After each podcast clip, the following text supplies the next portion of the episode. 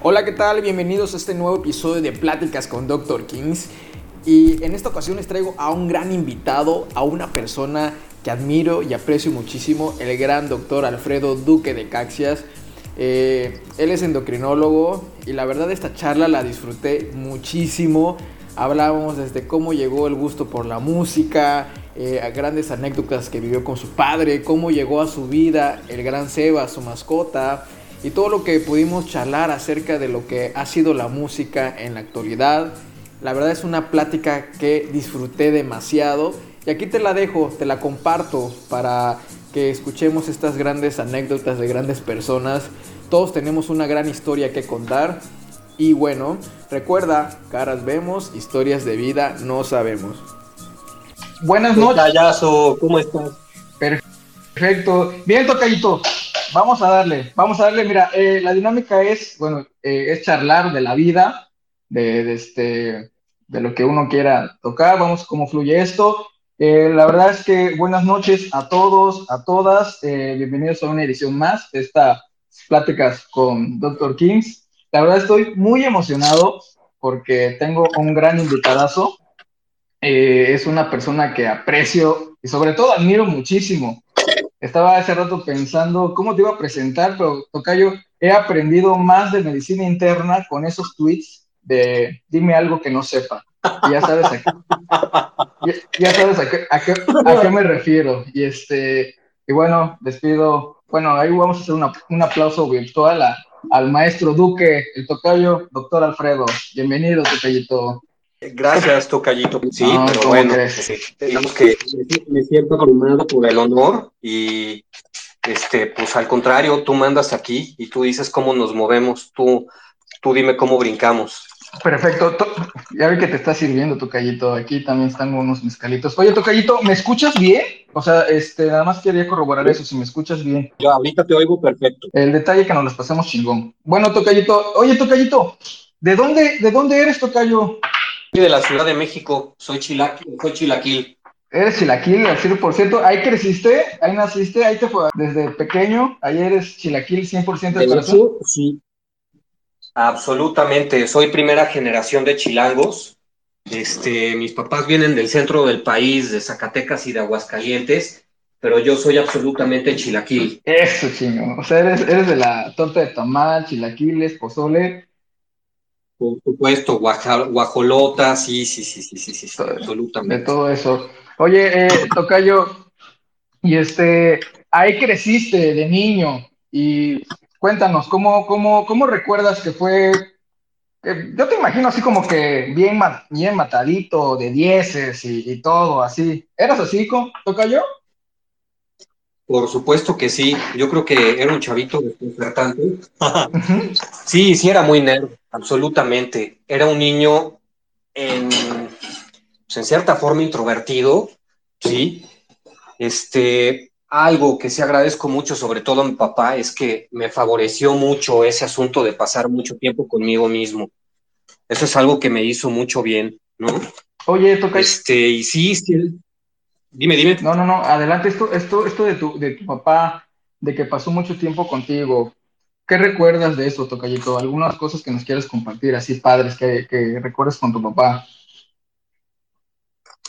Mira, fíjate, es chistoso porque mucho de la forma de ser que tengo sí se la debo a él, pero no exactamente compartimos los mismos gustos.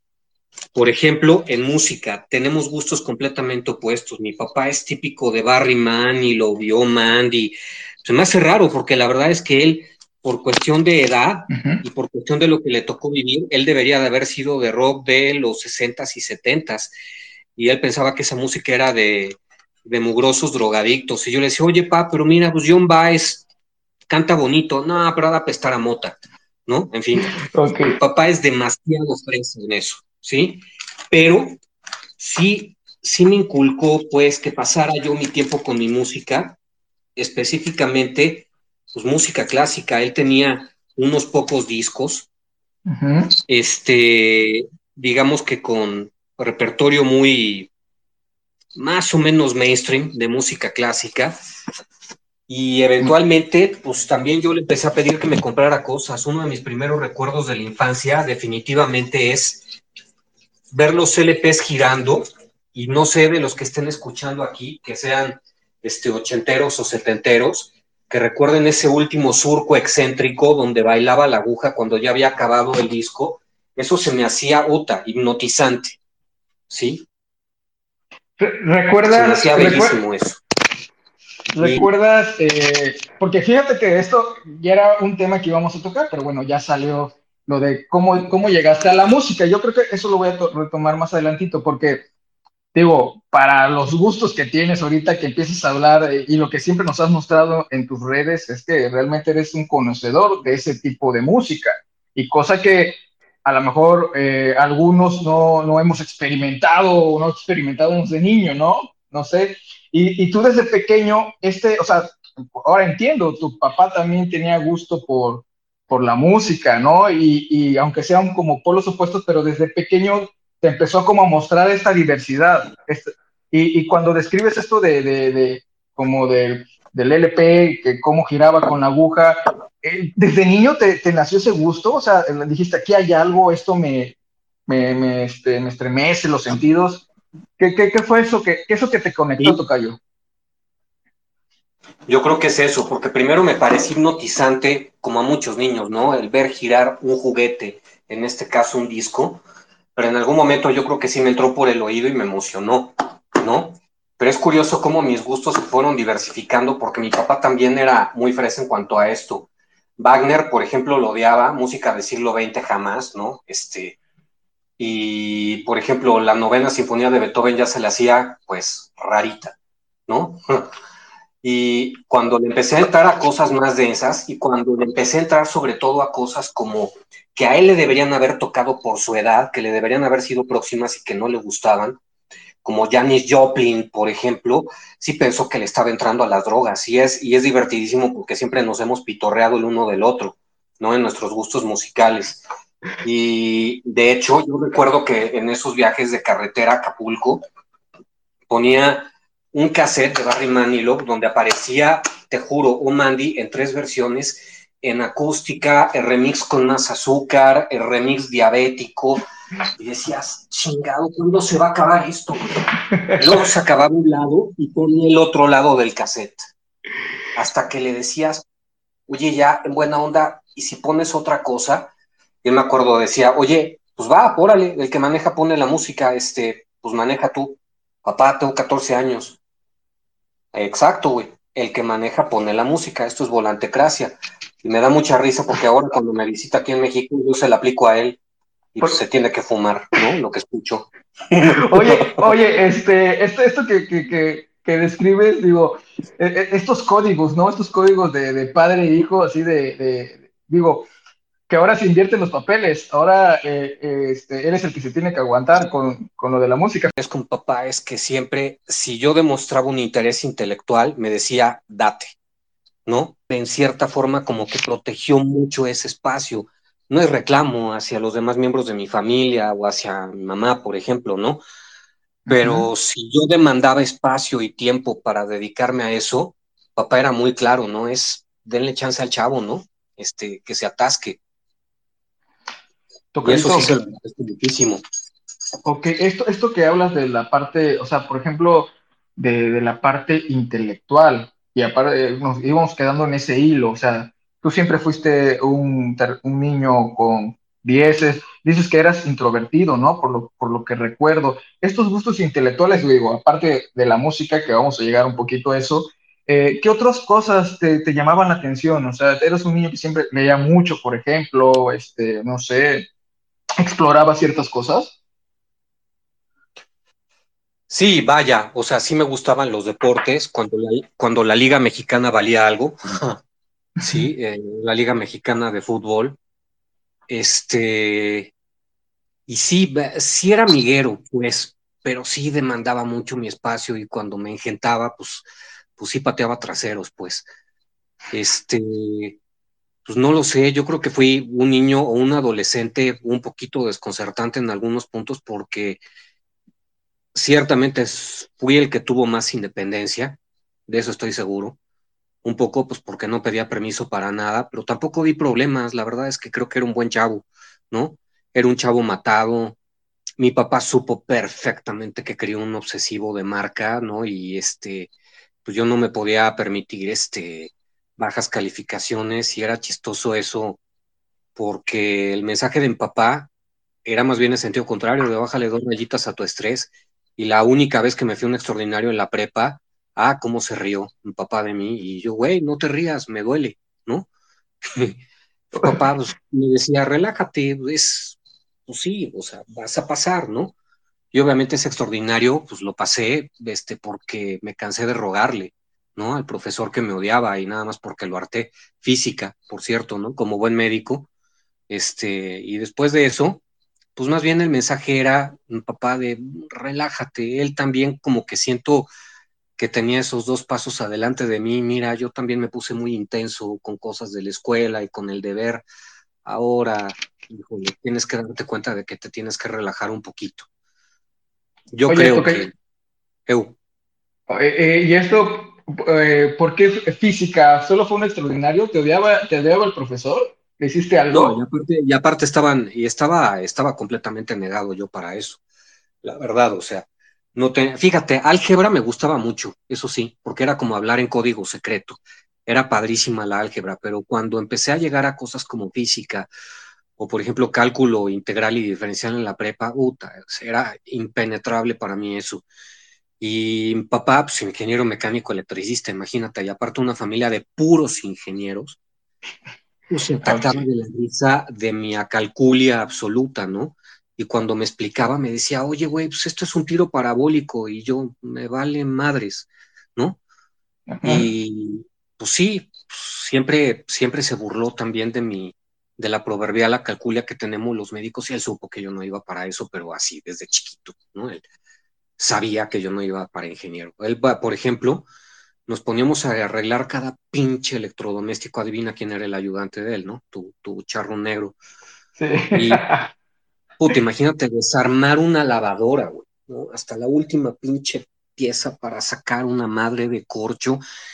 Y es, más, te, digo, él afinaba los coches, ¿sí? Él okay. ¿sí? Y yo era, su, su, ayudante y puta, no, detestaba eso. Siempre, oye, siempre eras el Robin ahí con tu papá, el Robin. Más o eh, menos, algo así. En eso, exacto, el ayudante. Y, y, de repente llegas, por ejemplo, al, bachillerato y, como que te gustaba este, el, el, el, álgebra y todo ese tipo de cosas. ¿Y cómo fue ¿qué más te gustaba? ¿No te gustaba, por ejemplo, la literatura, la historia, este, la filosofía? ¿O cómo fue que llegaste a medicina, Tocayo? Sí, siempre, pero es que sabes que yo creo que en algún momento, si eres un poquito consciente, te das cuenta de qué quieres hacer de tu vida, ¿no? Si te vas por tu lado bohemio, yo creo que cuando estás desdiferenciado, por decirlo de alguna cosa, ¿no?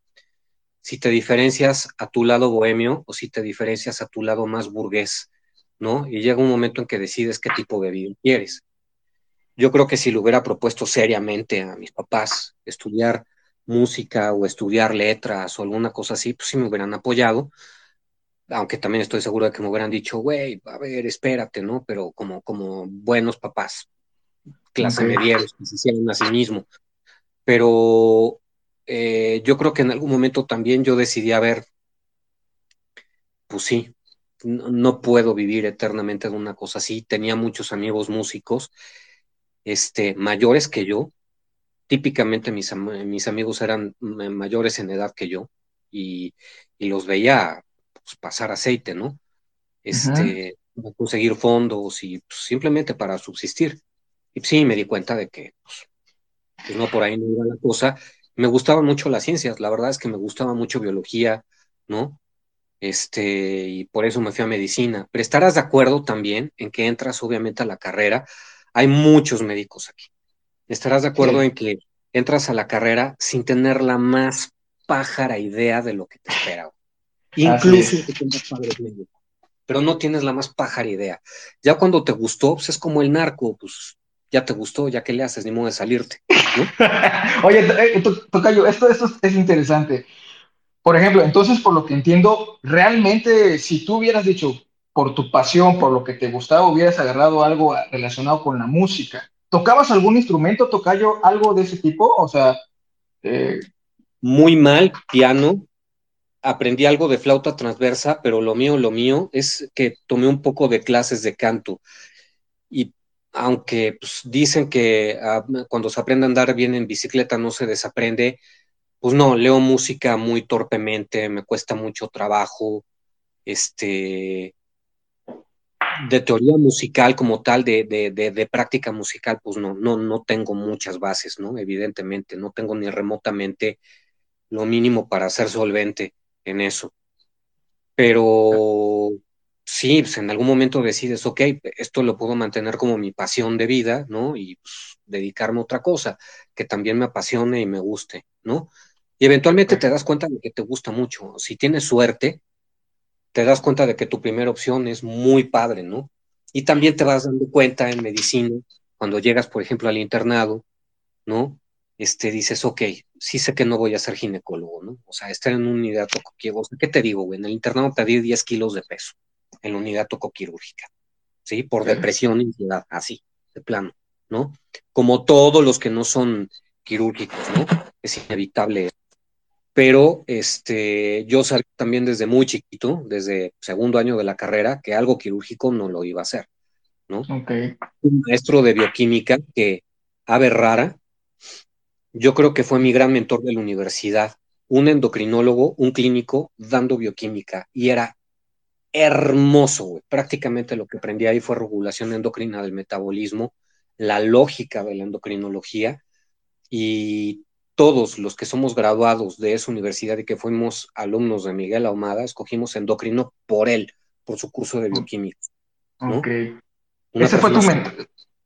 Súper demandante, pero un gran mentor, ¿sí? Ok. Eh, ahí fue donde te conectaste con la endocrino, Tocayo. O sea, fue en ese momento, no sé, ibas en primer, segundo este, semestre de, de la carrera.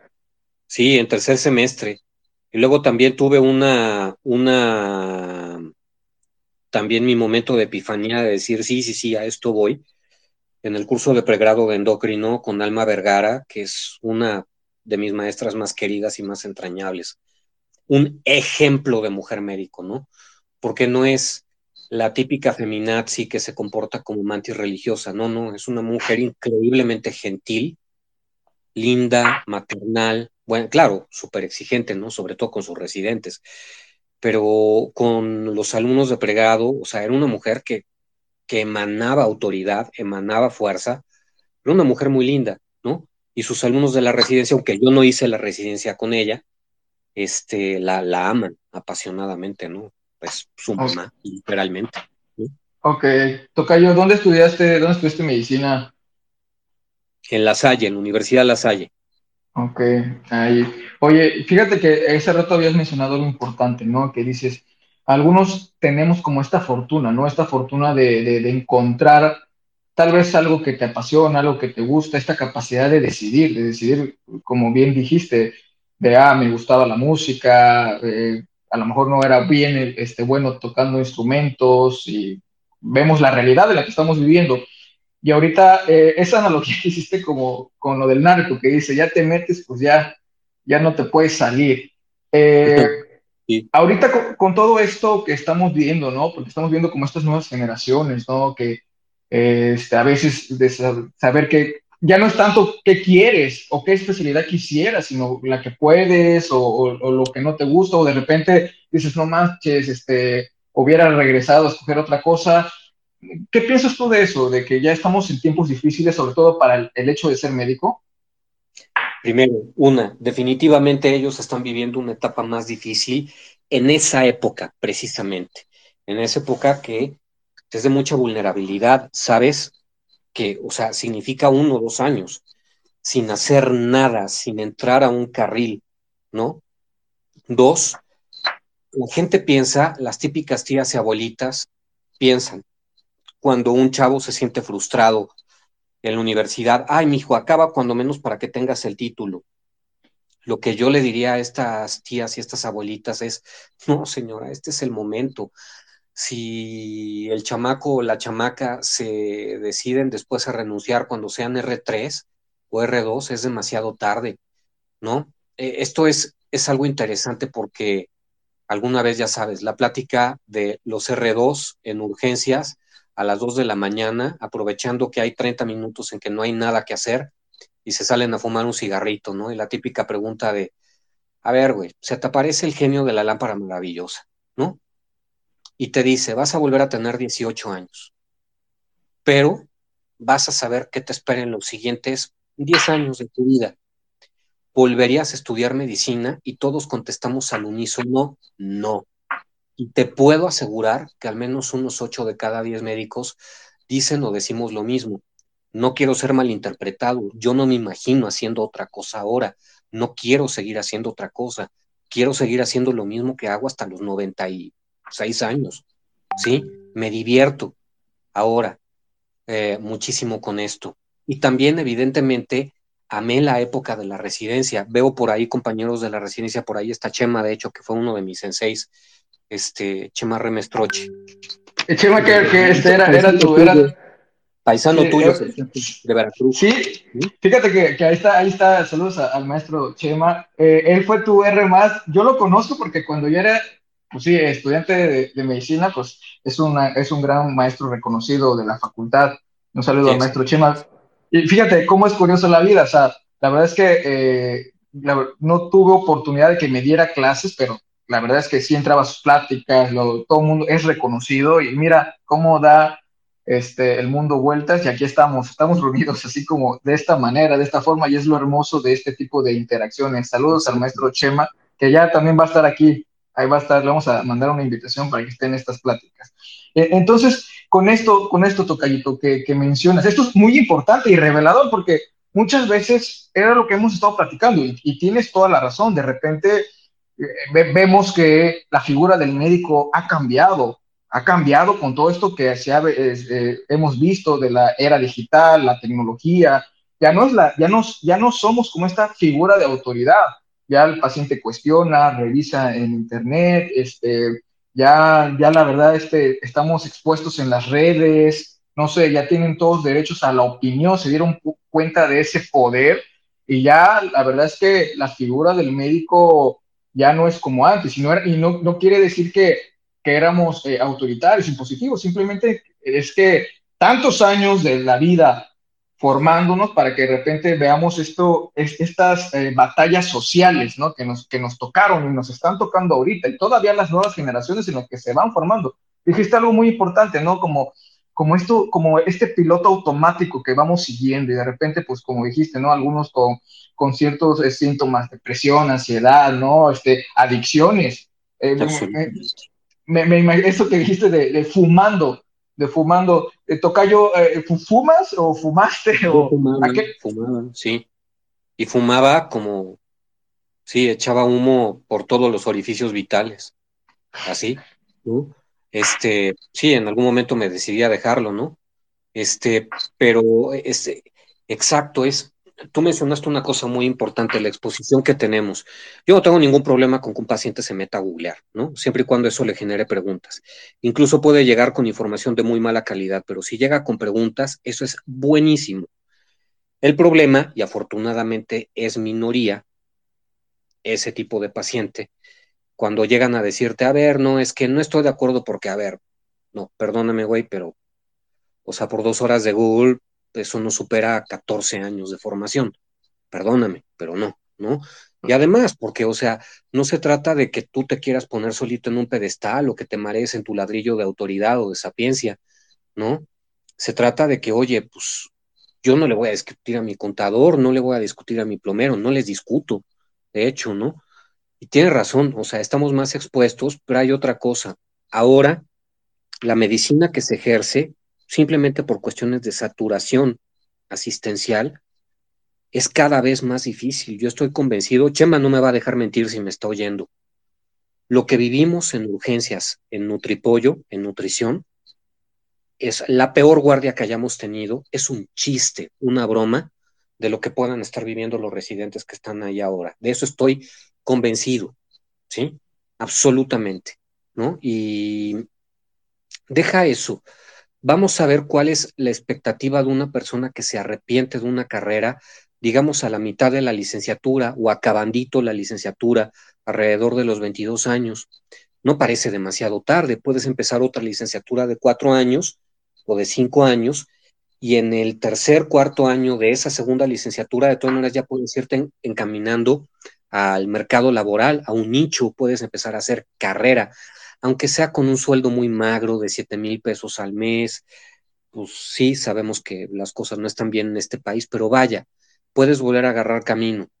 Ahora imagínate a alguien que tenga entre 26 y 28 años, quizás hasta 30, en el R2 de una residencia y que diga, ya no quiero esto el precio es mucho mayor a pagar, ¿o no? Claro, claro, no, definitivamente. Es más, hace poco alguien me decía, alguien me preguntaba de cerca de 30 años que quería entrar a estudiar medicina y ya sé que van a decir muchas personas, ¿no? Es que no tienes derecho a decirle algo así a una persona, es que todo mundo puede perseguir sus sueños. A ver, pues no, no, no es falta de empatía, pero si una persona te dice a los 28 años que quiere empezar a estudiar medicina, lo más sincero que se te puede ocurrir es, no, güey, vas a arruinar tu vida. ¿Cómo crees? ¿Cómo, ¿Cómo crees que vas a hacer eso? O sea, lo que te espera son quién sabe cuántos años de ganar entre 11 mil y 13 mil pesos al mes, ¿no?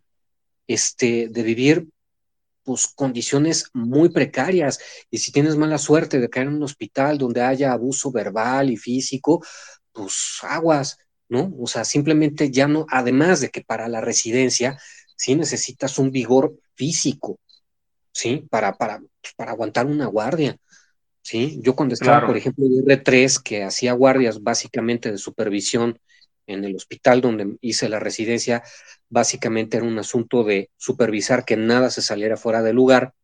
Sí podía ser muy cansado, pero evidentemente si te organizabas bien, ¿no? Pues podías dormirte por ahí de las 2, 3 de la mañana y dormir de un tirón hasta las 7 y aún así despertabas y dices, Dios mío, ¿cómo aguantaba las guardias de toco del internado? Siento que me pasó un tráiler por encima, ¿no? Y ahora que ya es, ya es, adulto y tienes que ir a ver un paciente a las 2 de la mañana, al día siguiente no sabes ni cómo te llamas, ¿no? Así es, Tocayito. Tocayito, eh, la verdad es todo esto que, que nos estás... Y, y vean, lo, lo, que, lo que nos dice una persona que eh, ha experimentado. Y esto es, esto, es, esto es bueno, el intercambio de ideas, del de cambio generacional que hemos estado teniendo. Sé que hay muchos eh, compañeros aquí, este, residentes, adscritos, y hemos visto todo este fenómeno social, al menos desde, mi punto de vista también como, como, como psiquiatra, lo que yo veo en mi consulta de, de los chavos que son pasantes, son residentes, y digo, tienes mucho razón en todo eso que dices, ¿no? Y que de repente estamos como en esta, en esta cultura de, de la promoción de, de, ah, no, hay, hay, que seguir, sigue tus sueños, este, tú lo puedes, échale ganas, este, que no, no, a ver, y, era, y es algo que... Imagen, y de esta imagen de mucho narcisismo, este, de hay que ser súper abnegado y hay que ser heroico. A ver, vamos a ser un poco humildes y vamos, por hacer, vamos empezando por aceptar que, por ejemplo, las condiciones actuales del anacrónico, inútil servicio social en medicina son completamente diferentes a lo que tú y yo vivimos, a lo que están viviendo los chavos ahora. De entrada, yo no viví los problemas del crimen organizado, ¿sí? O sea, bueno, yo lo hice en investigación, pues vamos a empezar por ahí, ¿no? Pero, o sea, yo, eh, los, la gente que se fue a Hidalgo o a Chiapas, todavía alcanzó a pasársela bien, había pocos incidentes de violencia y ahora tú lo puedes ver en Twitter, pasa un día y el otro también, ¿no? Claro. Sí, y, y, aparte a cuenta de qué, o sea, ¿de cuánto es la beca de un pasante de servicio social? Alrededor de dos mil pesos, más o menos, al mes. Sí aproximadamente, y aparte, tú tienes que buscar dónde vivir. Se supone que llegas a un cuartito, que a lo mejor ese cuartito ya está ocupado por quién sabe quién más, o no tiene agua caliente, o no tiene ni una cocineta, o no tienes ni candados ni chapas en el lugar donde se supone que te van a aventar, ¿no? Así Hay quien dice, es que, pues, ¿eso qué? ¿A poco les tienen que dar eso? Pues sí, güey, por supuesto que sí.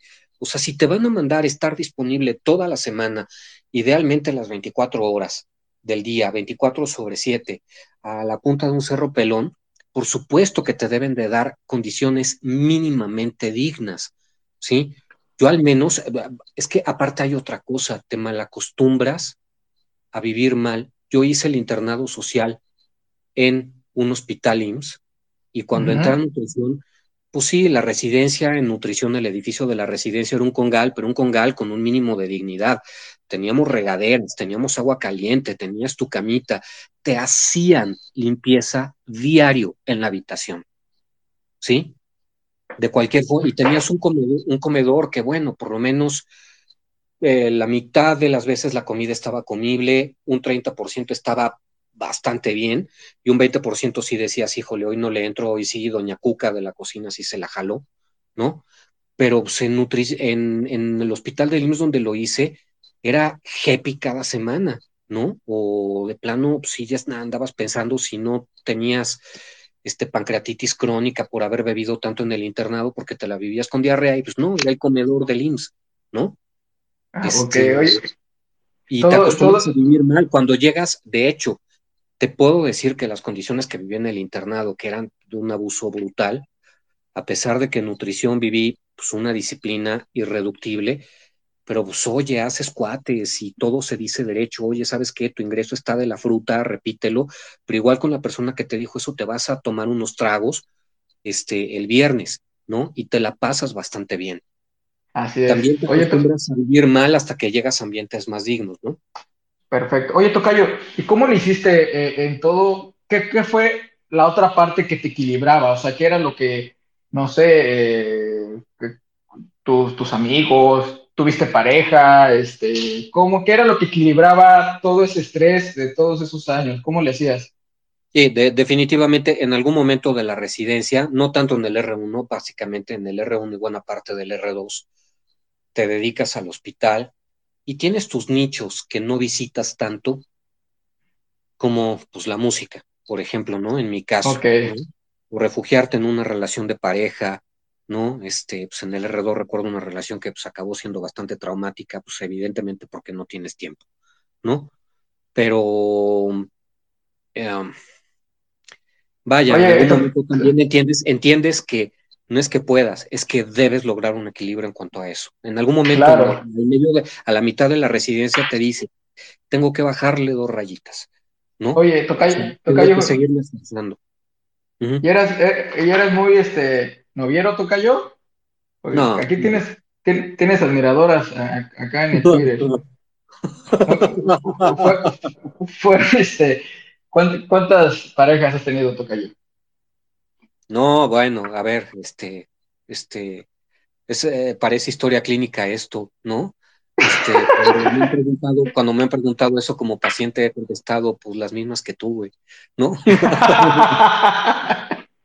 Oye, este, digo, en el sentido de que, por ejemplo, esto que dices de, de las relaciones, porque esto es un precio pagado, Tocayo, como bien dijiste, de repente la medicina es tan absorbente que esto que dices, a lo mejor tiene que ser alguien del gremio, a veces, ¿no? Y a veces uno dice, no, que debe de ser alguien de fuera, pero de repente, como dices, la medicina es absorbente y, y, ahí, ahí, ¿qué opinas tú de eso, Tocayo? Como sobre todo en ese, en ese rol, a veces de uno de querer, no sé, algunos tienen el deseo de formar familia, otros no. ¿Qué opinas de eso, Tocayo? yo creo que cada trabajo es tan igual, tan pesado como cualquier otro excepto en los años de formación, donde definitivamente el tiempo que pasas en tu trabajo es completamente desproporcionado al de otras chambas, excepto en la residencia, ¿sí? Excepto en los años de formación. Ya después te emparejas con los demás, ¿no? A cualquiera puede tener una semana diabólica, cualquiera puede tener un cierre de mes diabólico, pero antes, pues sí, o sea, mantener una relación como residente con alguien fuera del gremio, pues deben tenerte mucha paciencia, mucho amor, o tienes que hacer muy buenas chambas, ¿no? Como para que no te dejen, definitivamente, ¿no? Este, pero, eh, y sí, acabas, mira, también necesariamente, es obvio, en los residentes, lo que mencionamos con mucho, con mucho humor, con un humor bastante, este, procas de la putería de la LP, pues es que, a ver, es inevitable en el hospital, ¿sí? Pues es como, a ver, es como en una travesía. ¿Tú qué crees que sean los marineros en, en, en, en las carabelas de Cristóbal Colón? Por supuesto que eso era pues, un congal, ¿no?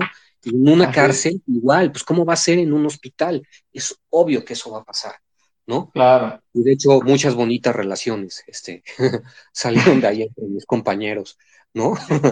Perfecto, sí. La, la grandiosa LP. Así de que ya fuiste a ver este ultrasonido, no me hables así estúpido, cállate ingrata, ¿no? Y bofetadas y acaban este, tirándose encima de la mesa y arrancándose la ropa. Eso, casi, casi una cosa, casi una novela erótica de, de Red Choice, de Zapatos Broken, de Golden. casi, casi. ¿Verdad, Tocayo? Sí, fíjate que eso que mencionas es como esta combinación de, de, de la presión, de, de, todo, como dices, inevitable las adicciones, las adicciones, ¿no? El, el tabaco, el alcohol, el salir y, que de repente uno dice, ah, bueno, hay alto índice de, de, este, de adicciones en los médicos, pero es todo esto que mencionas, el fenómeno social que, que hemos estado atravesando, de, de, la institución que es la medicina y todo lo que a veces uno tiene que hacer y tiene que sacrificar este, para poder cumplir este sueño y que de repente llegas a ese sueño y dices, esto era lo que buscaba, ¿qué sigue, no? ¿Qué sigue? Y especialmente, y sabes que especialmente para las mujeres, es injusto, no debería ser así, pero es real, ellas postergan más cosas. Así es. Eh, sí, Estoy cuando empiezan a ver amigas que a los 26, 27 años, a los 30, dicen, va, pues nos animamos con el primer hijo. Muchas mujeres a partir de los 35, llegan a los 35 años y no ven la luz.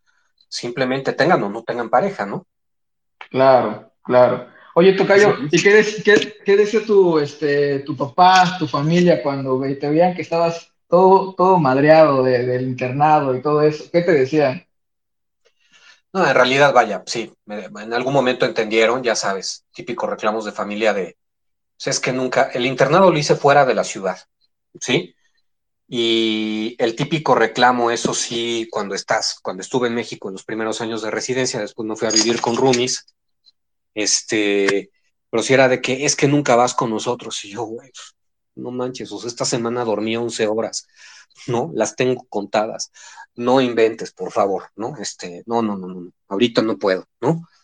Claro. Oye, pero es que, este, sé la cena de Navidad y yo, perdóname, pero quiero dormir, ¿no? Este, casi, casi, ¿no? Este, alguna vez también pues, me querían organizar, este, este, una fiesta de cumpleaños y les dije, no, o sea, los caché, ¿no? Que estaban organizándose con amigos míos para una fiesta sorpresa. Sí les dije, perdón, pero no puedo, no estoy de, no, no estoy de humor, organizamos Oye, les mandaste a la gorra el tocayo con todo y globos y pastel. Sí, un poco, no, vaya, o sea, con anticipación suficiente, pero sí hablé con mi familia y les dije, es que no puedo, en serio con una invitación así con cerita y todo, ¿saben qué? Déjenme descansar, porque no, no, tengo, casi, casi. No, sí, aparte, o sea, me agarró en algún momento de encierro de piso, como le llamamos en nutrición, épocas donde pasas dos meses a cargo de una veintena de pacientes, ahora solo es una docena de pacientes, pero antes era una veintena de pacientes, de lunes en la mañana a sábado en la mañana y pasar visita a tus pacientes también domingo en la mañana. Entonces, no, simplemente, o sea, si te agarro un cumpleaños a la mitad de eso, dices, por Dios, no puedo ahorita, ¿no? Estoy muerto por dentro, déjenme descansar, ¿no? Así Oye, Tocayo, ¿y para ti fue, fue difícil salir de la ciudad? O sea, de la, este, tú eres así, te, te gusta la ciudad, no te ves en otro lado, eh, eres así chilaquil de corazón. Sí, ahorita sí, y más que toda mi vida la tengo aquí, definitivamente no me imagino yéndome a otra ciudad o desarraigándome para empezar otra vez, porque en algún momento, pues como todos, o sea, empiezas a trabajar, las cosas empiezan a suceder y te das cuenta de que no tiene mucho caso. Uno de mis amigos más cercanos me decía, güey, venta Mexicali, estoy abrumado de trabajo, no me doy abasto. En ese momento le dije, pues no, no, no puedo, ¿no? Oye, ¿ese, ¿ese Sebas, el que habló? ¿El que está hablando? Este, este, Sebas, exacto. Ah, este escuchen a Sebas, escuchen a Sebas, por fin, nos estamos escuchando. Con ese de, de, bajo ruso, exacto. Oye, le está, está ladrando a la, a la, a la vecina A la vecina tóxica. aparte, pues, como, como, como buen perro este, callejero, es territorial, súper protector, ¿no? Entonces sí se pone muy loco cuando alguien pasa frente de la ventana de la sala. Perfecto. Oye, Tocayo, cuéntanos de la historia de Sebas. ¿Cómo llegó aquí? La verdad es, alguien- es un, es un, es un cachorrito, es un, es una mascota muy querida aquí en, en el Twitter. Cuéntanos cómo fue la historia de Sebas, Tocayo. Ah, sí, esa es, esa es una gran historia, porque el bicho, eh, primero, o sea, vaya, en algún momento te das cuenta de que quieres tener un perro, ¿no? Dices, mi ambiente doméstico es muy feliz, pero se te antoja tener un perro. Tuve un perro de niño y de adolescente, siendo honesto, no lo cuidé lo suficiente. Yo creo que fui mal dueño de perro, mal papá de perro, ¿no? Negligente, negligente, ¿te diste cuenta que hiciste un... eh, Sí, este, sí, en, en el límite de negligente, la verdad, o sea, con el pretexto de estar en la universidad y demás, en fin. to- que Tocayo, no le puse- Dime, Ajá. Es que, ¿sabes? E- Eso, eso de, lo que mencionas ahorita eh, eh, es algo que se cambió, o no sé, digo, desde mi punto de vista, pues antes como que este cuidado de los animales no estaba como bien fundamentado. A, lo mejor, como dices tú, eh, me di cuenta que era mal dueño. Yo de igual recuerdo cuando pues, tenía mascotas, pero no sé, a veces este, pues no era la cultura de llevarlo al veterinario, de repente les dabas huesos y ahorita resulta que no les debes de dar huesos. Como que todo Exacto. eso también ha, ha cambiado y era, y era como que no éramos conscientes de muchas de esas cosas que estábamos haciendo, ¿no? Y a veces, y ahorita lo vemos y bueno, ya es otro mundo. Oye, ¿y te, o sea, ¿te gustaban los animales o fue un momento que dijiste, eh, ¿te gustan los perros, te gustan los Sí, sí me gatos? O... gustaban los perros, pero, pero sobre todo por cuestiones laborales y demás, no me había hecho yo a propósito al espacio para, para adoptar un perro. Se me antojó, se lo comenté a una amiga que trabaja como voluntaria este, a ratos en un refugio de animales que ella prácticamente administra. Y ella, pues ni tarda ni perezosa, me dijo así, pues vas, ¿no? Si, si ya tienes la duda es que sí lo quieres. Y ya eh, me dijo un día, mira, te voy a mandar fotos de este perro que acabamos de rescatar. Se lo encontró en la Alameda, este, con heridas de balín, de un rifle de balines en la cadera. Este, tumbado, llevaba, parece que llevaba un día completo tumbado, alguien le echó una sábana y yo creo que el pobre bicho ya se había dado por vencido, ¿no? Así Este, a punto de morirse, lo rescató, lo, lo llevaron al veterinario, las cosas que hacen los rescatadores de perros, ¿no? y me dice, mira, estas son las fotos de este perro, es tranquilo, es así todo serio y mamón como tú. Este, y yo creo que es este, ¿no? Y de, y de tamaño mediano, ¿no? Y yo, a ver, espérate, no, aguanta, aguanta, ¿no? Y, y ya, así me dijo, ya, en caliente, ¿no? Y pues, órale, va, venga. Y cuando fui, cuando fui por él a la veterinaria donde estaba, pues ya completando su atención, pues estaba en los huesos el bicho, en diciembre del 2019. Aparte llegó en el momento más oportuno, Ok, oye. Ah, Ok, exacto, fíjate, porque yo que recuerde, sí es cierto, yo creo que te, te venía siguiendo ya hasta por el 2018, cuando todavía eras la glandulita su- suprarrenal, si no mal recuerdo. Y sí es cierto, no había, no había, no había, no había este, evidencia de, de, Sebas, del gran Sebas. Entonces, fue en diciembre del 2019. Oye, cuando viste las fotos, ¿hubo algo así que dices, eh, es él? Eh, eh, Sí, ¿hubo esa conexión? Sí vi las fotos y dije, sí, sí, sí, sí me lo imagino aquí. Todo Sí. eso. Y Y llegaste, obviamente cuéntanos. al, al principio piensas, ¿y qué tal si se me muere, no? ¿O ¿Qué, qué voy a hacer? La verdad es que tienes miedo, ¿no? De que te vaya a destrozar la casa. Hizo destrozos muy menores, insignificantes. Sí, en algún momento se metió con todas las agujetas de mis zapatos, con todas, sin excepción, ¿no? Pero fuera de eso, la verdad es que fue muy fácil educarlo. Pues es un perro muy noble y como perros callejeros, pues no quieren armar broncas, ¿no? No quieren causar Sí, problemas y es muy fácil que se adapten. Me tenía mucho miedo, eso sí. Yo creo que estaba muy acostumbrado a su rescatadora y cuando yo por primera vez la voz de un hombre, o sea, nunca fue hostil conmigo, pero sí me, era obvio que me tenía miedo. Pero pues ya te lo ganas con galletitas y con la cepillada que le encanta la cepillada de este güey, ¿no? Se desmaya literalmente y tiembla de placer cuando lo cepillo, en fin, ¿no? Y este, y sí, híjole, el, el asunto de pertenencia que generan contigo desde las primeras semanas, me acuerdo que no tenía ni una semana con él y me encuentro un vecino paseando a sus perros, acaricio a sus perros y se interpuso, ¿no? Y eso es algo que siempre. ¿no? Alguna otra vez también bajé a comprar algo a una tienda que está aquí abajo del condominio. Eh, me encontré con la perra de una vecina, jugué un poco con ella, la acaricié, subí, me olió y se me quedó viendo con una cara de, ¿qué hiciste, güey? ¿Dónde estuviste? ¿No? Ahora. con una mirada juzgadora brutal, ¿no? Territorial Sebas.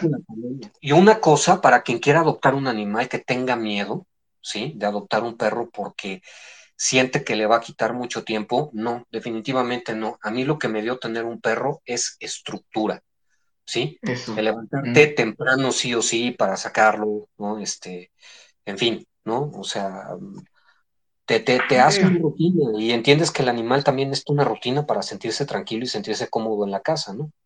Claro, definitivamente eh, Sebas vino, vino a cambiar eh, tu vida, Tocayo, es, es algo como esta alianza que has tenido con, con, con tu mascota, o sea, es algo más, o sea, es, es, una relación que haces y como dices tú, la estructura, el cuidado, el sentido de pertenencia, ¿no? O sea, veo, de repente veo tus fotos y, y sí, la verdad es que transmite como esa, como esa paz que disfruta el gran Sebas y que está dormido, ¿no? Y, eso, e, eso que ha, el cómo llegó, la verdad es que ahorita cuentas la historia y estuvo a punto de morir, ¿no? Y este, no sabemos todo lo que había pasado. ¿Cómo qué edad tiene Sebas, Tocayo? Va a cumplir cuatro años este diciembre, más o menos cuatro años. Me lo dieron de dos, exacto. Y obviamente como no subo fotos en Twitter de otras personas de mi entorno, ¿no? pero todas las visitas que entran aquí a la casa, bueno, este güey es un facilote, ¿no? Y se les embarra y les está pidiendo que le rasque el pecho, que le rasquen el pecho, ¿no? Es, es un buen perro, es un bicho bueno y fuerte, ¿no? Y, y, ya es un perro, ¿no? Ya es rufián, hasta cuando te quieren ver la cara, este, hasta ahí son adorables, ¿no? Hasta cuando, hasta cuando te quieren ver la cara de tonto, ¿no? cuando se te quedan viendo con cara de madres, madres, madres, ya se dio cuenta, ya se dio cuenta, ¿no? Sí. Son súper son... La verdad es que no sabes cuánto necesitas un perro hasta que tienes un perro, ¿no? Eso. Mi ambiente doméstico era muy feliz, estoy muy feliz en el lugar donde vivo, pero sí me hizo mucho bien tener este dicho. Eso. Oye, Tocayo, y por ejemplo, casi no viajas o sales con, con él, este, o cuando sales, ¿quién te lo cuidaba o quién te lo cuida? ¿O no ha salido? No, sí, lo, dejo en una pensión, sí lo dejo en una pensión y lo tratan muy bien porque aparte, pues para que no te pongas malito de tus nervios, te mandan videos diario de cómo está jugando con los otros perros de la pensión y que y se la pasa bien, ¿sí? La verdad es que todo lo hostil que pueda hacer con los machos, sobre todo con los machos, se le quita, ¿no? La verdad es que ya estando ahí con todo el perrerío, ¿no? Este, se, se la pasa bien el bicho. Pero sí, lo más práctico es dejarlo en una pensión desde un día antes de salir y ya, ¿no? Ok. Oye, Tocayo, habían hecho una pregunta de, de, del Sebas, que si le gustaba la música clásica o que ya solo lo toleraba. ¿Qué dices a eso? No, sí le gusta, sí lo ve como una rutina. La verdad es que sí, este, ah. si le explota la tacha y anda así todo acelerado, sí, ya pongo la música y sí se empieza a, a laciar, ¿no? Sí le gusta. Ok, esto, oye, Tocayo, y esto de la, de la vecina fonofóbica, esto, o sea, sigue pasando, eh, ¿cómo fue? ¿Es real? Pues, pues, me imagino que sí es real, ¿no? O sea, esto que luego publicas. Cuéntanos de, esa, de, esa, de esa anécdota, de esa anécdota con la vecina fonofóbica. Hija de la chingada. Total, y si hay alguien de aquí de Twitter que la conozca, me vale madres. vale, sí, pero es, es, una mujer muy sola, ¿no? Y con una vida fea, ¿no? No voy a contar cosas así particulares de ella, este, que son del dominio, del condominio, ¿no? Pero dejémoslo que es una mujer muy sola y es la típica niña berrinchuda que se queja de absolutamente todo, de todos los condominios. Alguna vez pidió, ¿no? Que no hubiera animales en el condominio, pues que te digo, o sea, este, somos 16 condominios o 16 de este, dueños y gente que renta, sobre todo los que somos dueños del changarro, la mandamos a bola porque la mitad tenemos perros, ¿no? Sí. Y sí, pues, es, es, estúpida, ¿no? Profundamente estúpida esta mujer. Y sobre todo, más que nada, se quejaba, no tanto del volumen, alguna vez ya discutiendo esto en una junta de vecinos, A ver, espérate, es que no, no, no pongo un volumen extintorio en mi música, ¿qué te pasa, no? Oye, oye, Tocayo, ¿fue así? o, sea, o sea, ¿fue alguna junta de, junta de vecinos y te... Y aparte, hay una cosa, la confrontas, se pone a llorar, es una mujer muy ridícula, ¿no? Y sí, pues es una niña berrinchuda. Es, que no, no, no, es que no es tanto el volumen, es que me estresa el tipo de música que pones y ya, pues, regresa a tu, unidad habitacional, escucha reggaetón, reina. Pues, oye, oye, Tocayo, o sea que, este, pero era porque pues, subes mucho, o sea, la música que escuchas, no sé, me imagino, tiene un es a un volumen, la verdad es que no sé, digo, al menos. Pues sí, pero se oye lo normal. A ver, si estás en un condominio, la gente en un condominio lava ropa, juega con niños, juega con perros, este, aspira, eh, tiene sexo. A ver, es algo que tienes que aceptar, ¿no? Es algo que tienes que aceptar y no, no, no, no te puedes poner todo fresa. Evidentemente, si están un martes a las 2 de la mañana en la fiesta con música alto volumen, pues por favor, pero si tienes una fiesta en un viernes, un sábado, una reunión en tu casa, una cena, con música a un volumen tolerable y se escucha una charla con risas, eso es perfectamente aceptable, ¿no? Claro. O sea, no, no, no, no puedes ponerte, este, no puedes quejarte de todo y tienes que aprender a tolerar también un montón de cosas, ¿no? Evidentemente, pues sí, a veces me molesta la música de un adolescentito medio con gustos reggaetoneros que hay aquí, pero pues le aviento unos tamborazos y ya, güey, ¿no? Oye, oye, oye, oye, este, ¿no? Tocayo, ¿odias el reggaetón 100%? ¿Qué, qué no te gusta? ¿Qué, ¿Qué género no te gusta? ¿Banda, por ejemplo, reggaetón? Mira, todavía banda, algunas de, algunas excepciones como cosas de los Tigres del Norte, qué sé yo, ¿no? O música así de pueblo, estilo Los Ángeles Azules, pueden tener sus cosas sabrosas y todo el mundo ha bailado eso borracho. sí, todavía a excepciones de música de banda. La mayor parte de la banda, pues nomás no me gusta, ¿no? Pero si hay cosas que dices, va, pues esta sí la taconeo, ¿no? De Oye, tocayo, ¿bailas, tocayo, bailas? No, bailo muy mal. Tengo dos pies izquierdos, de plano. Pero, Eso sí. Pero, cuando, ya andas happy, ¿sí le entras o no? Sí, sí le entro. Hacer el ridículo, claro. Si no te pierdes la diversión. ¿Estás de acuerdo? Ese chingo, eso, de verdad, eres de, los míos. Oye, este, entonces, así, así, o sea, la historia de, la vecina, este, entonces sí, sí es, es parte, sí, me imagino por todo lo del condominio, muchos de ahí ya sabemos que, tienen animales y eso, ¿no? Y luego sí es difícil, pues, ah, además, sí hay... la típica, el típico vecino que no ha pagado un montón de meses de mantenimiento, ¿no? Y que ya sabes, ¿no? Luego, claro. Eh, otra vez, ocasionó una fuga de gas aquí en el condominio porque quiso alterar el medidor de su toma, ¿no? De gas entubado, gota. A partir de ese incidente le ha bajado mucho, la verdad, ¿no? Pero, pues, pues, ¿qué haces con esas personas? ¿Qué haces con las personas que no respetan límites? Pues les pones límites y las obligas a que lo respeten. Entonces, lo único que puedes hacer, tú eres psiquiatra, ¿no? No pagas mantenimiento, no, no pagas mantenimiento, el consejero no recoge tu basura, punto. Oye, ¿no? oye, Tocayo, ahí le pongo una fuga de gas y le pongo un antipsicótico para que le bajen todos, ¿no? O una vez, una vez para que se, para que yo, creo que yo, sí, yo la aventaría, yo sí la aventaría una zapina en el agua de Sí, la Oye, Tocayo, ¿y has pensado en eh, tenerle un compañero al Sebas o así solito, con uno estás bien?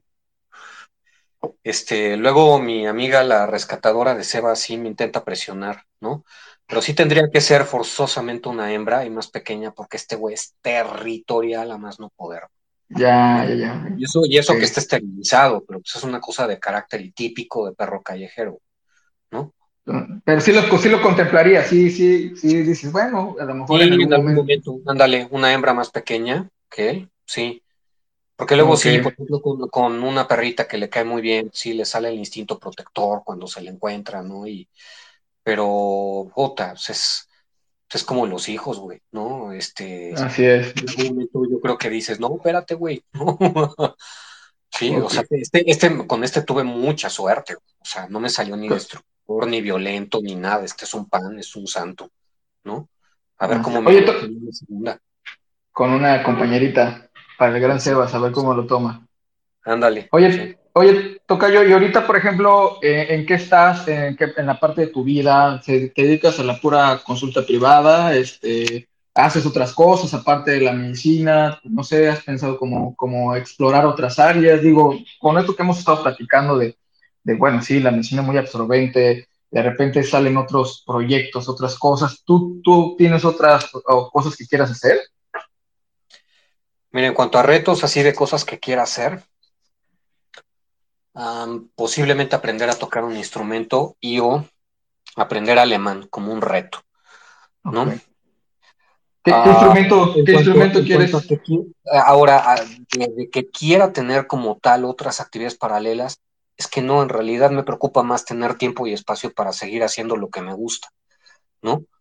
Este, pues cuando se pueda, volver a ir al cine, ¿no? Cuando me sienta seguro, supongo, ¿no? Este, mi vida social, tener tiempo y espacio para mi vida social, o simplemente para quedarme como abuelo, leyendo y escuchando música, lo que sea.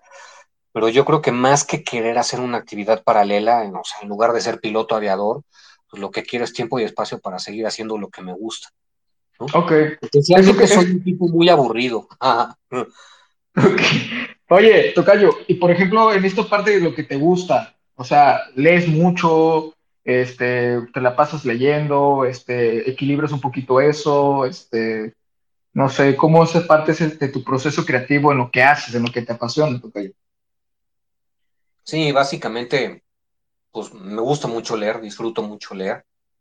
Este, tengo el grave problema de que tengo un montón de libros por estrenar y leer, ¿no? Y la música es lo que me, es lo que me llena. O sea, soy un hoarder, soy un atesorador de, de esas cosas. Este, ya estoy teniendo un problema de almacenamiento con mis discos, así que me tengo que hacer otro mueble para ellos. ¿no?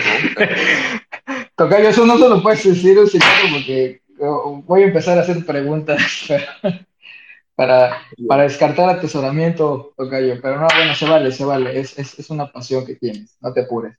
Oye, Tocayo, ¿y, y, y qué has pensado? O sea, porque fíjate, yo, yo me puedo pensar, de repente con todo esto que dices, eh, de repente dices todo eso que, que vas adquiriendo, porque, por ejemplo, yo en lo personal, a mí me gusta ir a, a las librerías viejas, ¿no? Y ahí ando husmeando pero de repente dices, yo me he puesto a pensar, dices, no manches, esto en algún momento que, ahorita con lo que me pasó del COVID, yo sí puse a pensar, digo, ¿qué, qué hubiera pasado con mis cosas? O sea, eh, llegué a la conclusión de todo es rentado en la vida, todo es rentado, te vas y no te llevas nada, ¿sí?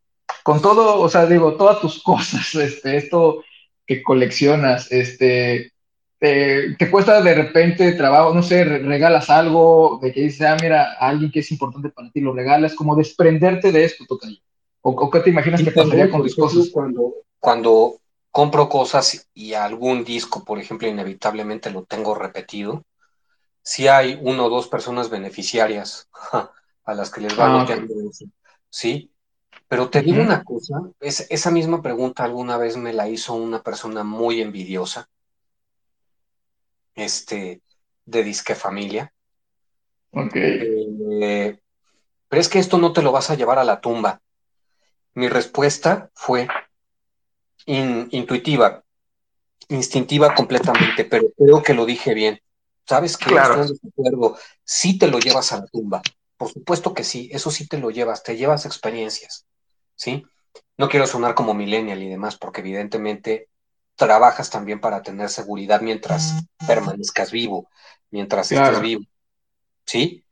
Pero este, sí, sí te llevas eso a la tumba, yo creo que sí, definitivamente no necesito que enterren físicamente a mis discos y mis libros conmigo para decir que me los llevé a la tumba, yo creo que sí, no lo sé, para Perfecto. mí es muy valioso tenerlo, y sí, posiblemente no sueno muy zen y no me desprendo, puedo desprenderme de un montón de cosas, pero eso sí lo disfruto mucho. Sé que es mi rincón, mi rincón de seguridad y que me siento muy a gusto estando ahí solo. Me gusta también compartirlo, pero sobre todo es un lugar donde me siento muy a gusto solo. Ok, oye, Tocayo, y todo esto, todo esto que nos, nos platicas, ya entrando un poquito al tema de, de, la música. Fíjate que uh, incluso dije, no manches, eres un experto en esto de la música, eres conocedor, definitivamente, como bien dijiste, lo de tu papá, la situación que te fue inculcando estas herramientas, y, no todos a veces tenemos esa fortuna. Cuando hablamos de por pues, la música clásica, por ejemplo, yo eh, eh, estaba yo reflexionando, dije, voy a estar con el tocayo, y digo, yo recordaba mucho, por ejemplo, Box Bunny, el barbero de Sevilla, ¿no? Por ejemplo. Ah, cosas de pues, ese tipo. Eso. Ah, exacto. Entonces, digo, tú dices, bueno, tu papá era un conocedor de la música, y de repente dices, bueno, mira, es esto. Y yo, yo digo, pues no, o sea, yo recuerdo, mi papá compraba instrumentales de oro. que algún papá compraba eso, pero de repente decía, no manches, cuando te das cuenta, la música clásica estaba en las películas de Disney, estaba en las películas, El Barbero de Sevilla, por ejemplo, digo, cuando uno escucha eso, pues se te viene la imagen, fue, era divertido. Y ahorita, pues, eso, ¿qué opinas tú como de esos cambios generacionales? La espontaneidad de cómo ocupaban la música, este, la importancia, porque la música clásica es, es, es selectiva, o cómo le llamarías tú a, a esto, Tocayo? Yo creo que cualquier pasión exaltada es selectiva, pero ¿sabes qué? No debería ser solemne esto. Germán de esa decía una cosa padrísima. Decía que la hora de la cultura no debería ser solemne, debería ser la hora del desmadre, la hora de recreo, ¿no? Eh, ciertamente este, te da el aire mamadeur, ¿no? El, el que te guste la música clásica, pero no, yo creo que como toda pasión exaltada, necesitas tiempo y espacio, ¿no? Esas, esas dos palabras son fundamentales. Creo que hay una cosa, el streaming, por ejemplo, te da muchas ventajas, te da portabilidad, te da posibilidad de explorar, pero el streaming le sirve más al que ya sabe algo de esa área, la que tú quieras, ¿eh? de la música que tú quieras, y que se mete a explorar cosas nuevas, se mete a piscar, a ver qué más se consigue, ¿no? Pero el problema del streaming, estaba leyendo hace poco un artículo de una violinista que admiro mucho, Sophie Mutter, este, que ella decía que eh, ahora escuchamos de forma muy fragmentada por culpa del streaming. Este, por, lo menos, ah, por lo menos antes, este, nos tomábamos el tiempo para poner un LP o un disco compacto, abrir el booklet, ponerte a leer las notas del disco, ver las letras de una canción de Oasis, ¿no? O qué sé yo, o sea, simplemente pasar tiempo con esa música. Creo que eso sí este, lo, lo hemos perdido. En cuanto a la música clásica, no tiene que ser, no tiene que ser este, algo solemne. Si alguien me preguntara que por dónde puede empezar, es por lo que más te divierta, pero no que escuches en forma fragmentada. Si quieres saber a qué suena un concierto para piano de Mozart, fúmatelo completo, son entre 25 y 35 minutos en que el tipo te cuenta una historia, ¿sí? El tipo te, te da un mensaje que es inteligible solo si te lo fumas completo. Y es más divertido así.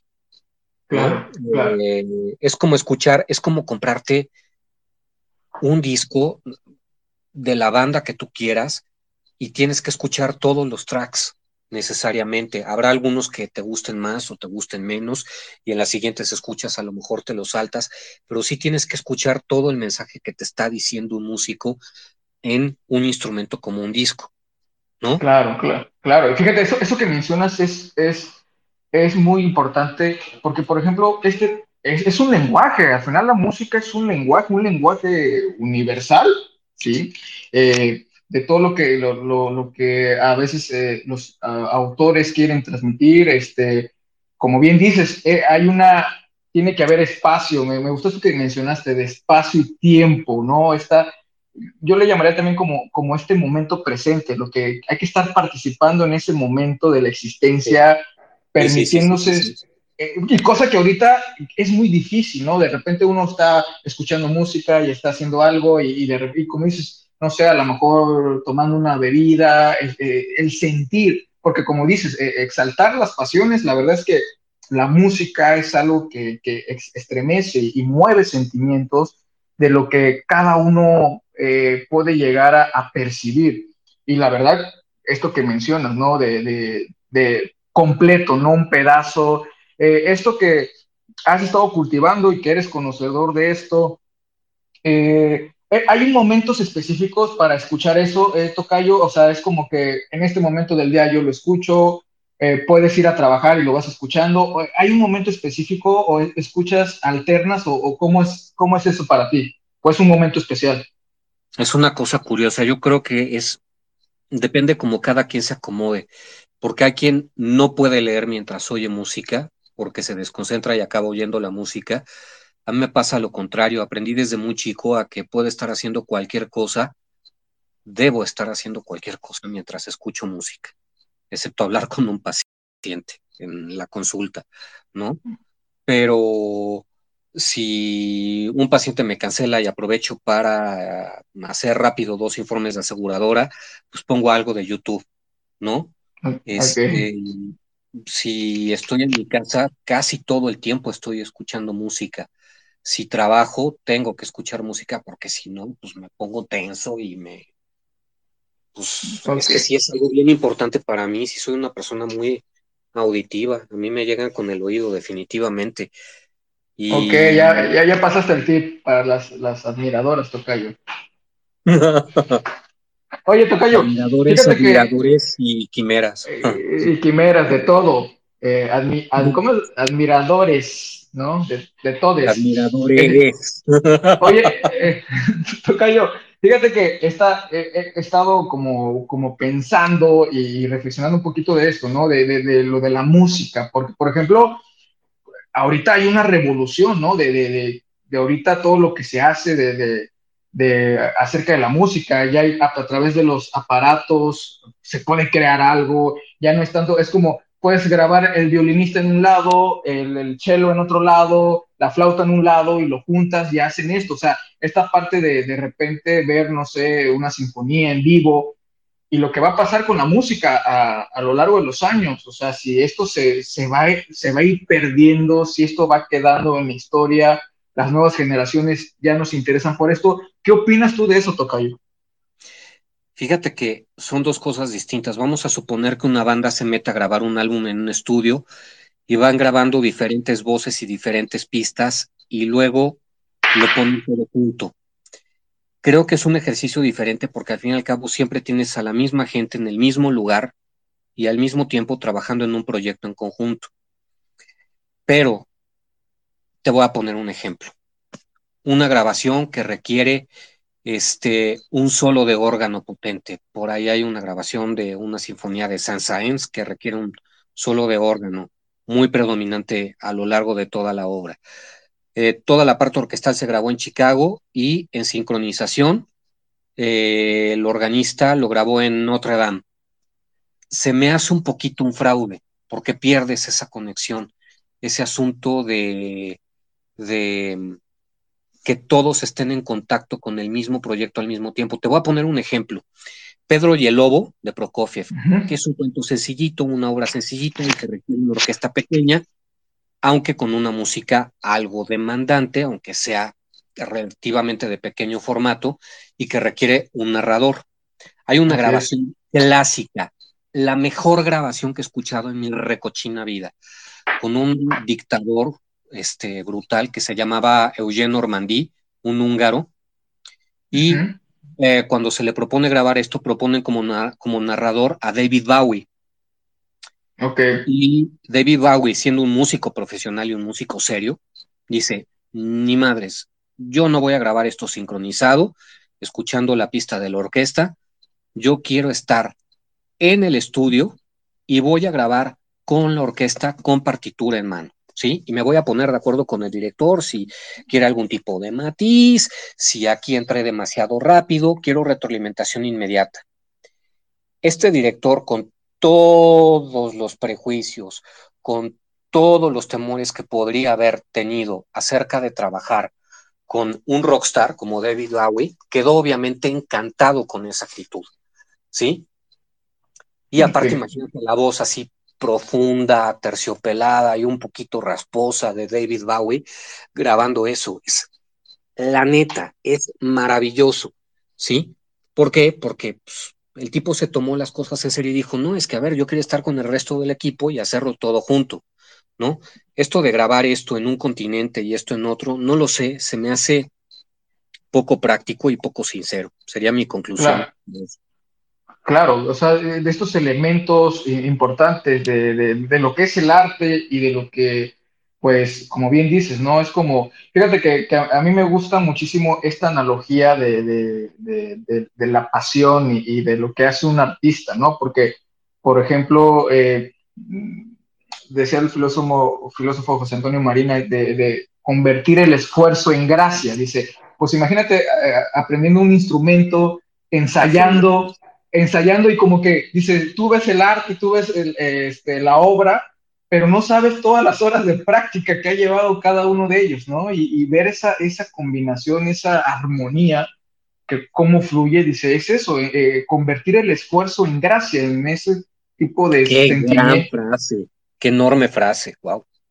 Sí, y, eso es lo que, lo, que, lo que de repente es lo que a todos nos llega esa inspiración, por ejemplo, en todo, ¿no? Por ejemplo, en la inspiración de, de este maestro de endocrinología que, que, tú viste. O sea, de repente uno, yo siempre digo, cuando ves a una persona que le apasiona lo que hace, definitivamente es casi te convence de que quieres hacer eso, ¿no? Así veas un carpintero, veas un carpintero, veas, este, no sé, este, alguien que toque un instrumento, dices, oh, vaya, lo hace con una tan facilidad que dices, eh, quiero hacer eso. Pero, por ejemplo, eh, Tocayo, esto de, lo del talento, lo de la habilidad, ¿tú qué opinas de eso? ¿A veces hay que tener talento o es la constancia que te puede llevar a ser un artista? ¿Qué opinas de eso? Yo creo que hay ejemplos de las dos cosas, ¿no? Y hasta mezclas de ambos rasgos, ¿no? El talento innato, ¿no? hay un compositor, por ejemplo, Franz Schubert, que el tipo se podía escribir una docena de líder de canciones eh, con estructuras más o menos complejas, docenas, literalmente una docena de, de, canciones en una semana, ¿no? Este, y por ejemplo, Mozart, que lo concebimos como el tipo súper inspirado que escribe de corrido, no es cierto, el tipo era un hard worker, era un tipo concentrado, con mucho esfuerzo, ¿no? Claro. Y está también el ejemplo, por ejemplo, de Beethoven, que era el, el torturado que trabajaba meses eh, con un pequeño detalle y que no lograba avanzar con 100 compases de música, ¿no? Y hay personas que no fueron particularmente talentosas ni talentos precoces, ya como Puccini, por ejemplo, pero el cuate pues, se esforzó de todas maneras en ir aprendiendo el oficio, ¿no? Y lo aprendió muy bien, en cosas súper sofisticadas, increíblemente sofisticadas y bien calculadas, porque el tipo se dio cuenta de que pues empezó medio tarde en el business, ¿no? Que no tenía la formación, la solvencia, y en algún momento el cuate se puso las pilas y se puso a trabajar duro para hacer cosas de muy buena factura, ¿no? Yo creo que de todo, pero definitivamente sí se necesita disciplina, o sea, que, que te dediques a eso. Eh, esa palabra es, importantísimo y yo creo que adquiere mucho significado eh, en la vida, la disciplina, la disciplina de, la seriedad con lo que uno toma las cosas. Tocayo, fíjate que esto que esta analogía que hacemos, ¿no? Sobre todo con estos grandes este, compositores y eso, eh, en la actualidad, ¿Qué, hubieran opinado todas estas personas que crearon grandes obras? ¿Qué, hubieras dicho? Hubiera, si les hubiera tocado vivir en esta época, hubieran creado esas obras, hubieran creado otras. ¿Tú qué, qué opinas de eso, Tocayo? Sí, hubieran escrito cosas diferentes con los recursos de ahora. De eso estoy súper convencido, ¿no?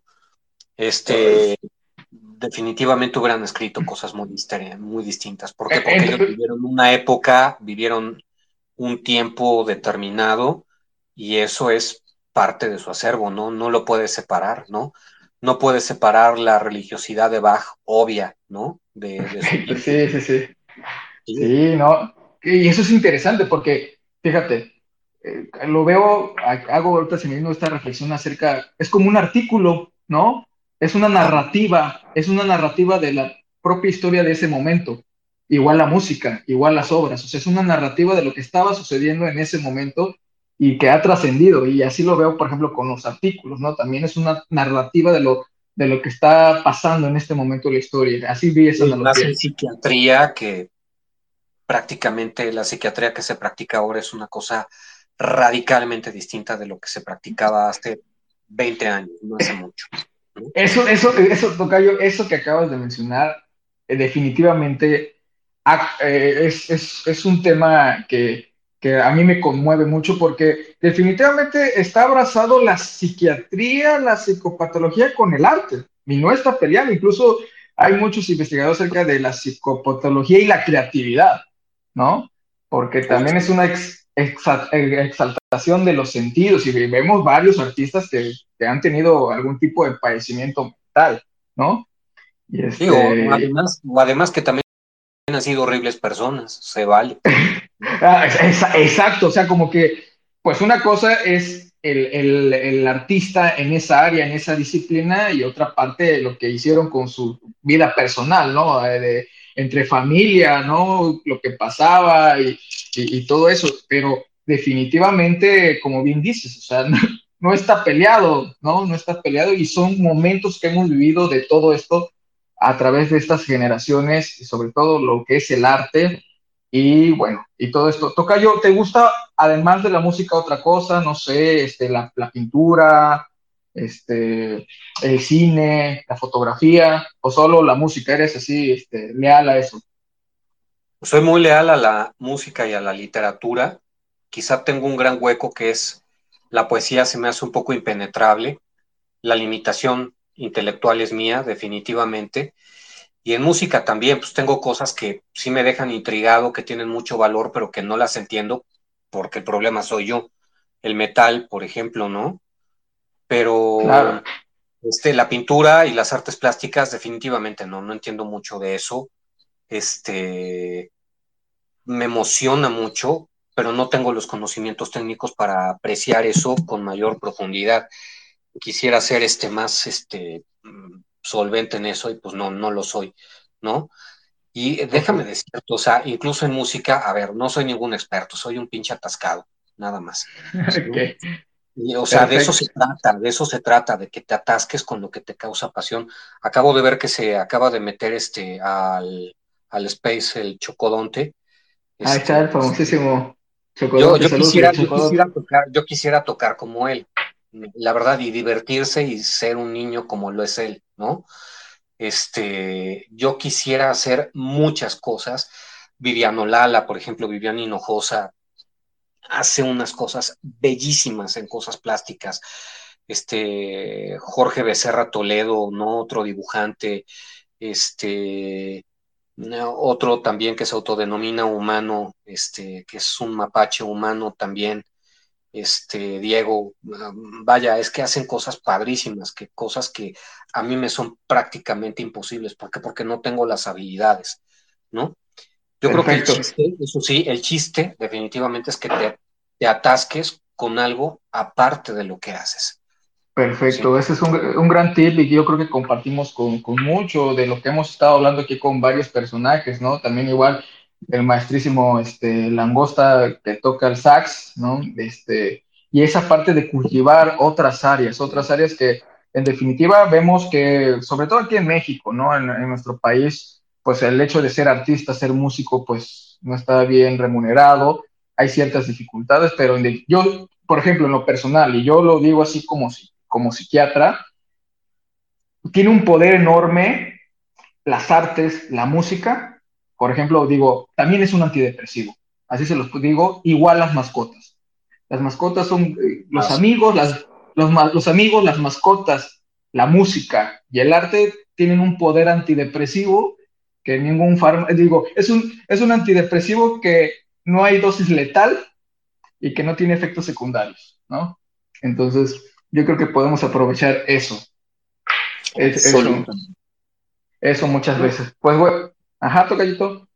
Dime, dime, te no, es, no, no, y mira, eh, la verdad es que con todo esto que nos has, cultivado, yo soy, obviamente, de, como dices tú, yo atascado, a mí me gusta mucho la música folclórica, tengo mis instrumentos, tengo aquí, toco, yo aprendí a tocar, eh, fíjate, ahorita me recordaste mucho porque yo quería aprender a tocar piano, tengo mi teclado, me acuerdo que había esos cursos de teclado fácil que salían en la tele.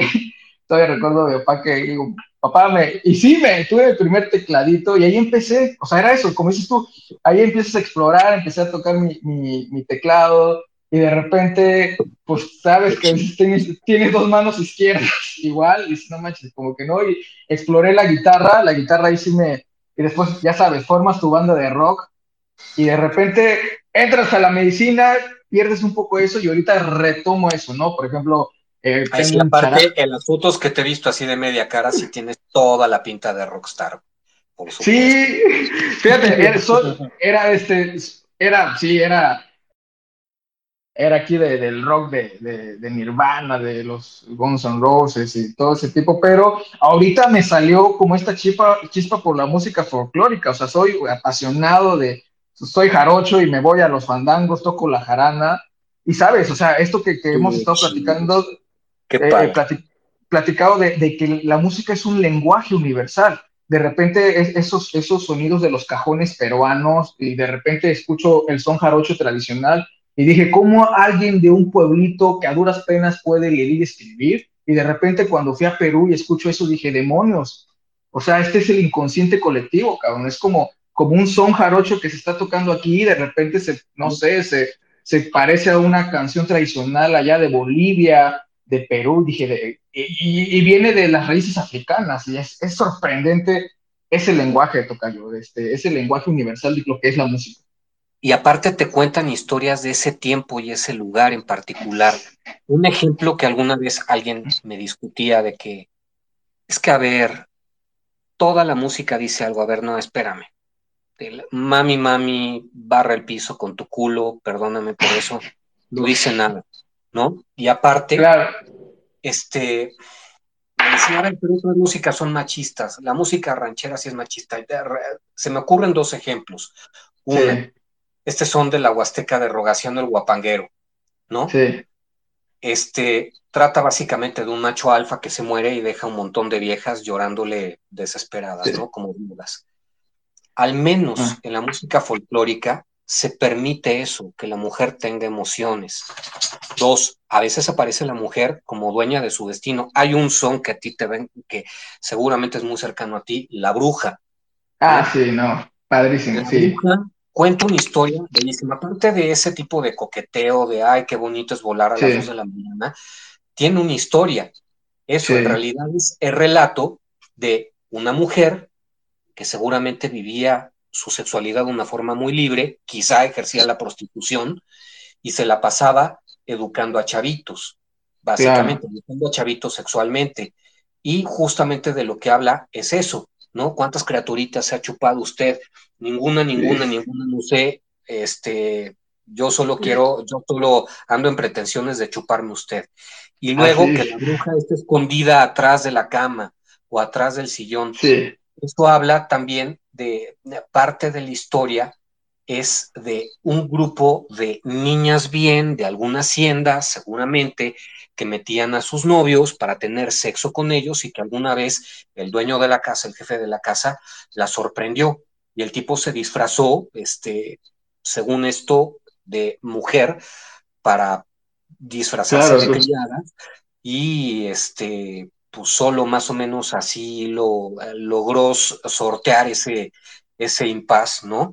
Esas historias que te cuestan, que te cuentan los sones, ¿no? No manches, o sea, te, dan una idea de cómo era ese lugar, esa gente, ¿no? Te, imaginas a la bruja literalmente acariciándote y haciéndote piojito a ti o a quien sea, ¿no?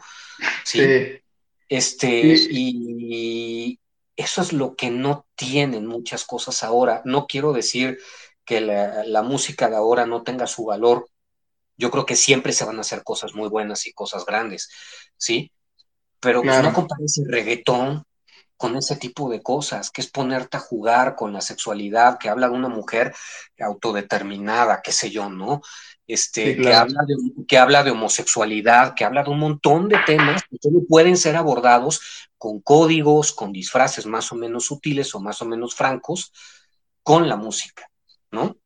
Así es, no, toca, y fíjate, con esto que, mencionas de, de, lo elemental, ¿no? De, por ejemplo, eh, hablando de esto, ya me tocaste esta fibra de, los sones, ¿no? del son de la guacamaya, ¿no? Las poblanas. Eh, o sea, era como que le hablaban a, las aves, a, este, a los valles, al monte, ¿no? Al, al llano, a ser ranchero. Y esa es parte de nuestra identidad como, como persona, ¿no? Es parte de, de esta historia que se cuenta a través de la música. Por eso te decía, la música es un gran lenguaje que que estremece los sentidos y, y, es eso, o sea, de repente veo, voy a los fandangos, allá ando, y, pero ya observo con otros ojos, pues otros ojos de, de, de, todo, ¿no? De ver cómo, cómo es, un, este, es una fiesta, pero también es, es, es un significado que, que, está dando todo esto y que se va transmitiendo, ¿sabes? O sea, es como, como que de repente se va transmitiendo, uno aprende algún instrumento y ahí están, ahí está, ahí está la historia de nuestros antecesores,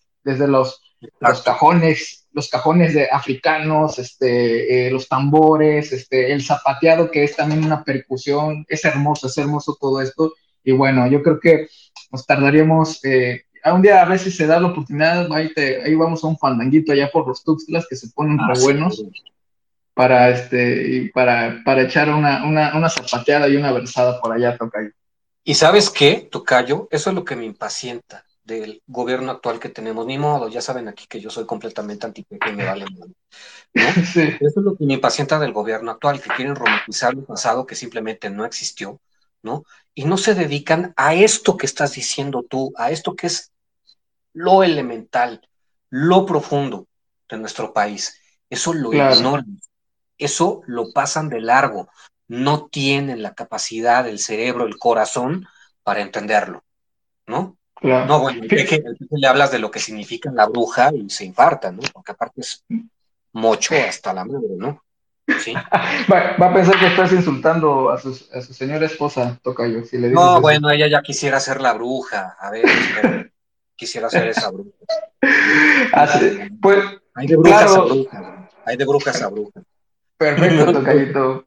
Pues mira, la verdad es que eh, tardaremos aquí platicando ya sobre esto, sobre lo que es la, la, cultura. La verdad, yo sí te lo digo, México, México tiene una gran riqueza cultural, Tocayo, y yo creo que, que la verdad es algo que deberíamos sentirnos muy orgullosos desde su música, desde la comida, desde su gente. Yo lo he vivido desde mi estado, mi gran estado, que, que tiene muchas cosas, como tú dices, cosas tan elementales desde el cómo es la gente, el, los instrumentos, o sea, que yo soy fanático de, de, las artesanías, o sea, a mí el hecho de que una persona tardó tiempo y espacio armando, por ejemplo, estos ojos de Dios huicholes, ¿no? O, las figuras de Shakirita, que, o los grandes cuadros, digo, no manches, o sea, eso dice mucho, eso dice mucho de la persona, de la cultura, y es un gran lenguaje. Tienes gente con un talento, una de mis experiencias más surrealistas que tuve fue alguna vez estando en Oaxaca,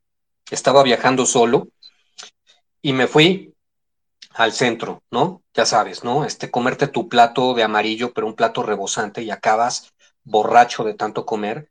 Y aparte, pues ya traía por lo menos cinco mezcales encima, ¿no? Aparte, esto le va a parecer este, muy entrañable a María Martínez Castellanos, que por ahí anda, ¿no? Ella es de Oaxaca escuché a lo lejos una de estas bandas de metales de niños y adolescentes de Oaxaca echarse la obertura del Nabucco de Verdi de una forma tan profesional y tan sabrosa. Será el mezcal y lo que tú quieras y todo lo que yo traía encima, pero no manches, yo estaba prendidísimo, ¿no? De escuchar esos chamacos, de tocar así. Y obviamente también estaban tocando sus sones. Y, sí, sí. No, y aparte, imagínate, estar escuchando eso medio borracho, de vacaciones, era residente de medicina interna, me acuerdo, ¿no? Este, y, estar así embobado escuchando eso. Yo creo que todos deberíamos tener ese tipo de experiencias, ¿no? De quedarte perdido en algún lugar hasta el culo del país, ¿no? Y que te sorprenda una cosa así, ¿no? Eso, eso, te toca yo eso de cultivar la espontaneidad, no perder el sentido de curiosidad, porque es algo que se nos, se nos apaga en la vida adulta de niños pues tenemos este principio de placer, ¿no? Que estamos motivados, ¿no? todo el tiempo, pero de, de adultos como llega el principio de realidad y es como que te apagas, ¿no? Como que, ah, estás, estás viviendo, estás, estás trabajando para pagar cosas y es como que no. Y es lo que muchas veces dicen, eh, no tengo motivación, pues, pues, pues sí, pues no va a llegar, hay que hacer un acto de voluntad, de fe, de ir a buscar cosas, de ir a explorar. Me gustó esto que dices, ¿no? De ir a, de ir a, de ir a coquetear con los momentos y poder encontrar, es, no sabes qué te puede asombrar. Y yo creo que eso es un gran tip, eh, tocayo, que me quedo de lo que tanto que nos has compartido de, de tu vida.